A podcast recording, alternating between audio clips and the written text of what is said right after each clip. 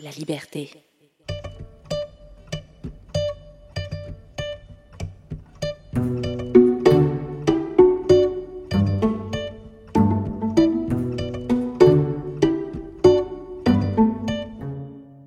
Salut les enfants et bienvenue dans le balado du Naturemag Junior. Je suis votre ami l'ours blanc. On me surnomme l'ours polaire. J'adore parcourir le Canada pour parler de notre si belle planète, la planète Terre. Aujourd'hui, on va partir faire des rencontres exceptionnelles et parler à plusieurs animaux sur Terre, dans l'eau, dans la neige et même sur la glace. Alors mets ton manteau, ta tuque, tes souliers et suis-moi. C'est parti pour l'aventure.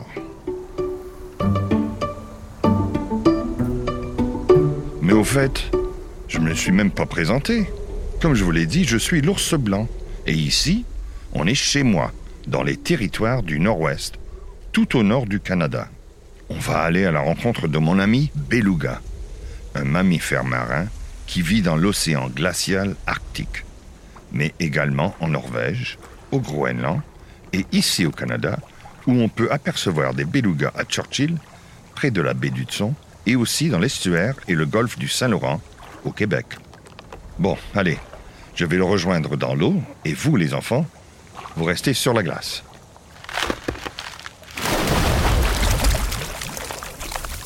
Hé, mais c'est mon cher ami l'ours polaire. Tu as dû beaucoup marcher pour me trouver si loin dans le nord du Canada. Oui, et c'est d'ailleurs devenu un sacré problème pour moi. Il fait de plus en plus chaud sur notre planète. Et plus le temps avance, plus je suis obligé d'aller au nord pour avoir des températures assez froides pour pouvoir trouver ma nourriture sur la banquise. Ça s'est tant réchauffé que ça? Oh oui, et c'est ce qu'on appelle le réchauffement climatique ou planétaire. Notre planète se réchauffe de plus en plus car les températures sur la Terre augmentent.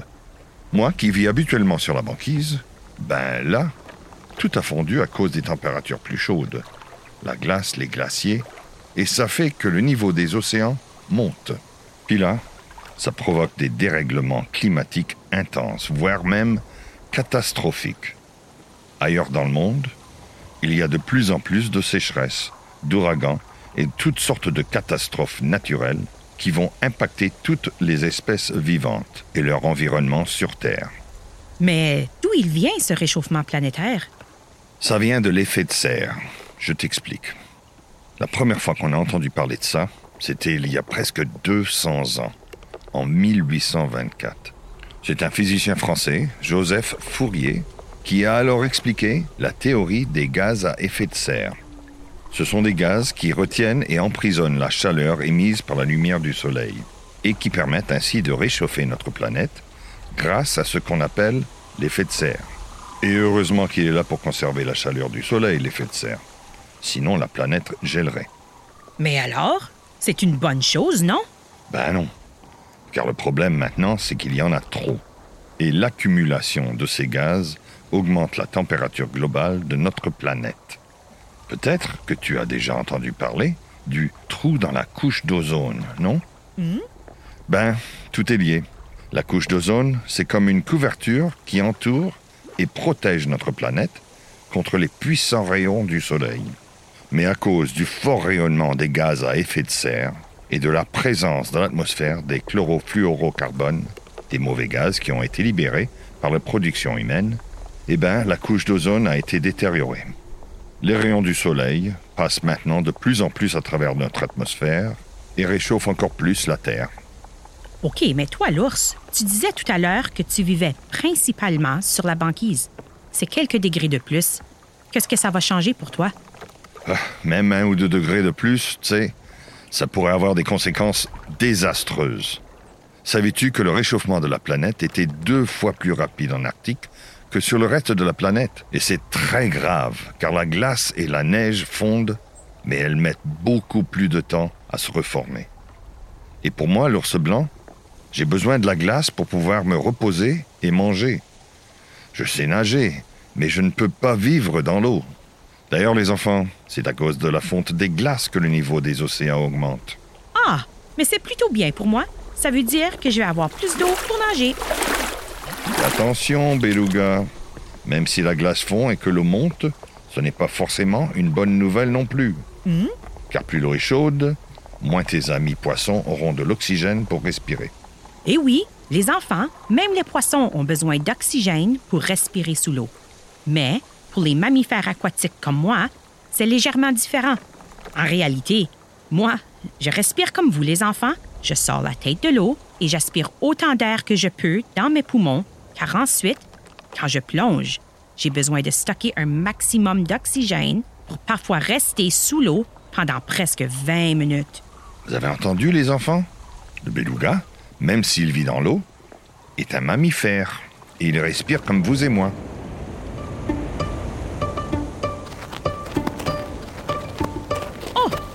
Mais vous avez entendu? Il semblerait qu'on ait de la visite.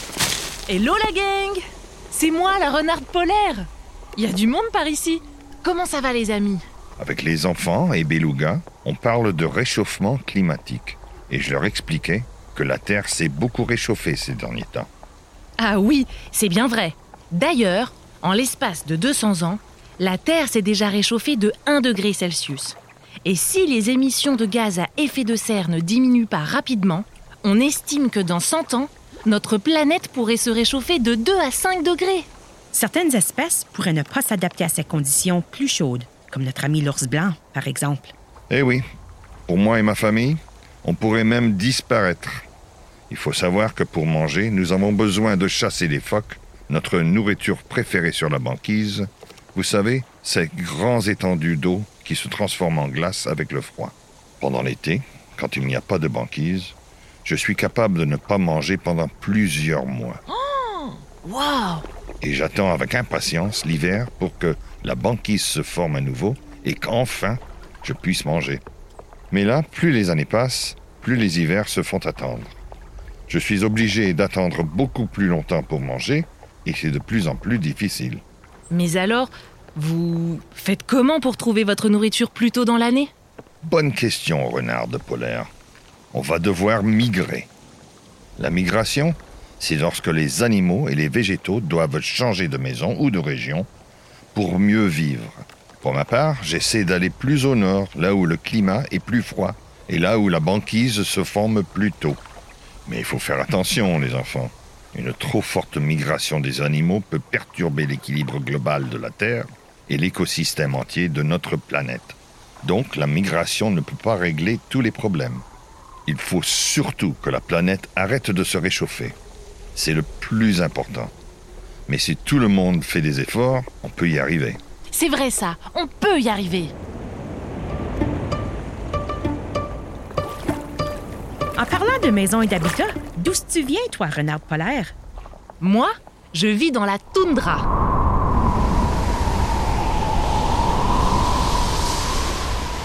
Je vais vous expliquer ce que c'est.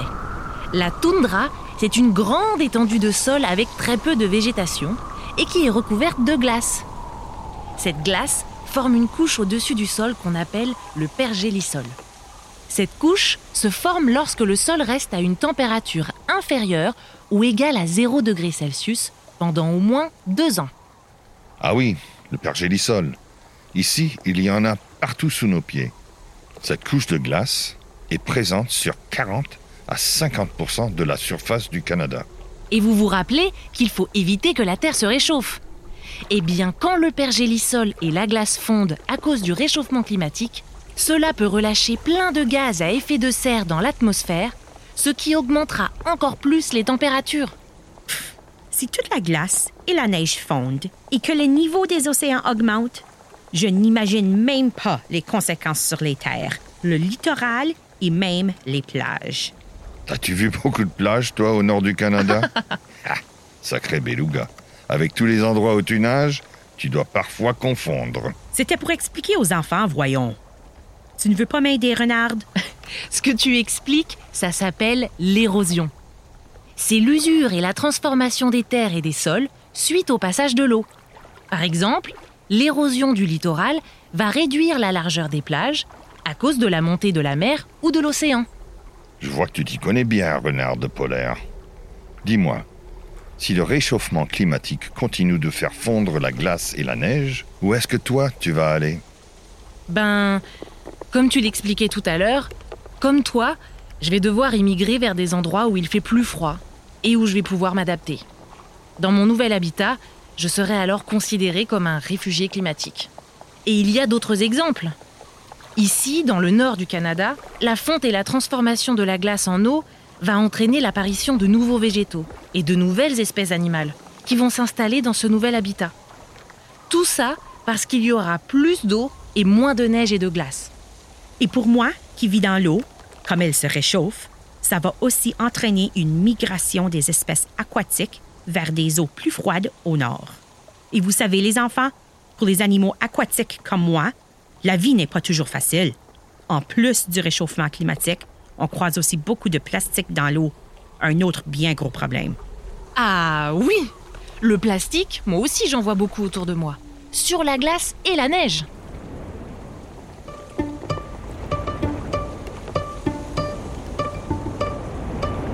Renard, est-ce que tu sais qu'il existe aussi des microplastiques? Ah non? Qu'est-ce que c'est que ça? C'est la même chose que le plastique, sauf que c'est tellement petit que ça ne se voit pas à l'œil nu. Dans l'eau, c'est impossible à repérer. Mais c'est bien là et ça contamine nos repas.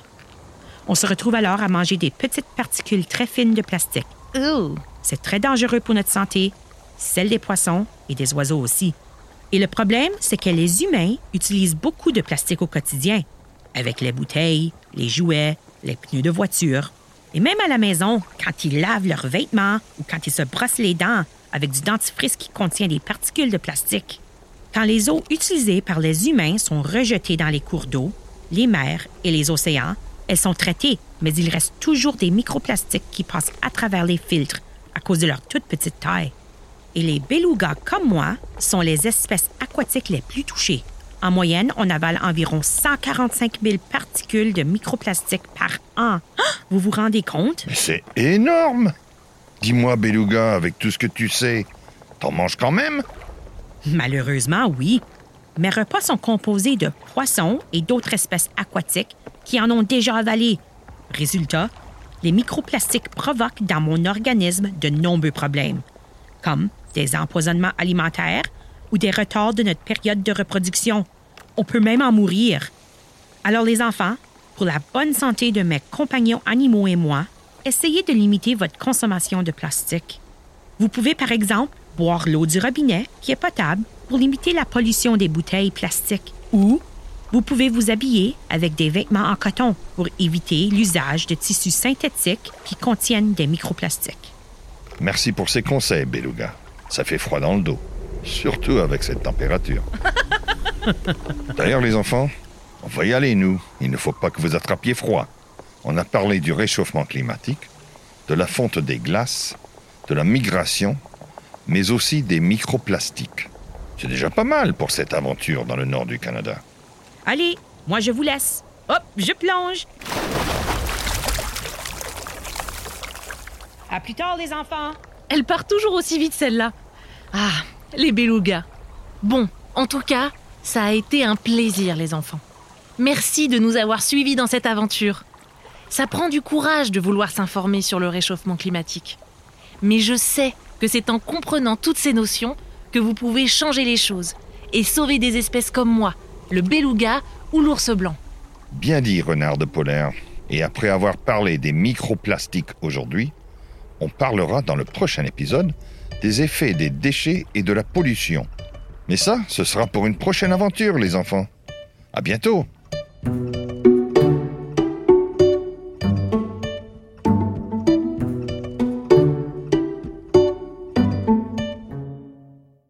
Et les amis, on ne se décourage pas. D'ailleurs, souvenez-vous de cette petite ritournelle qui peut nous aider à sauver la planète.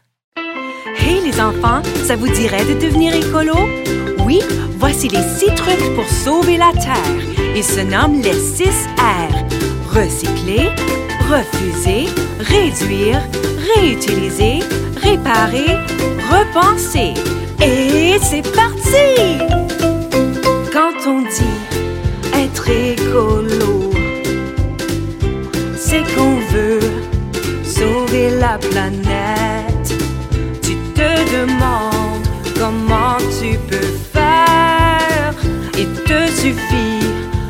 poser les beaux gestes. Tu peux toujours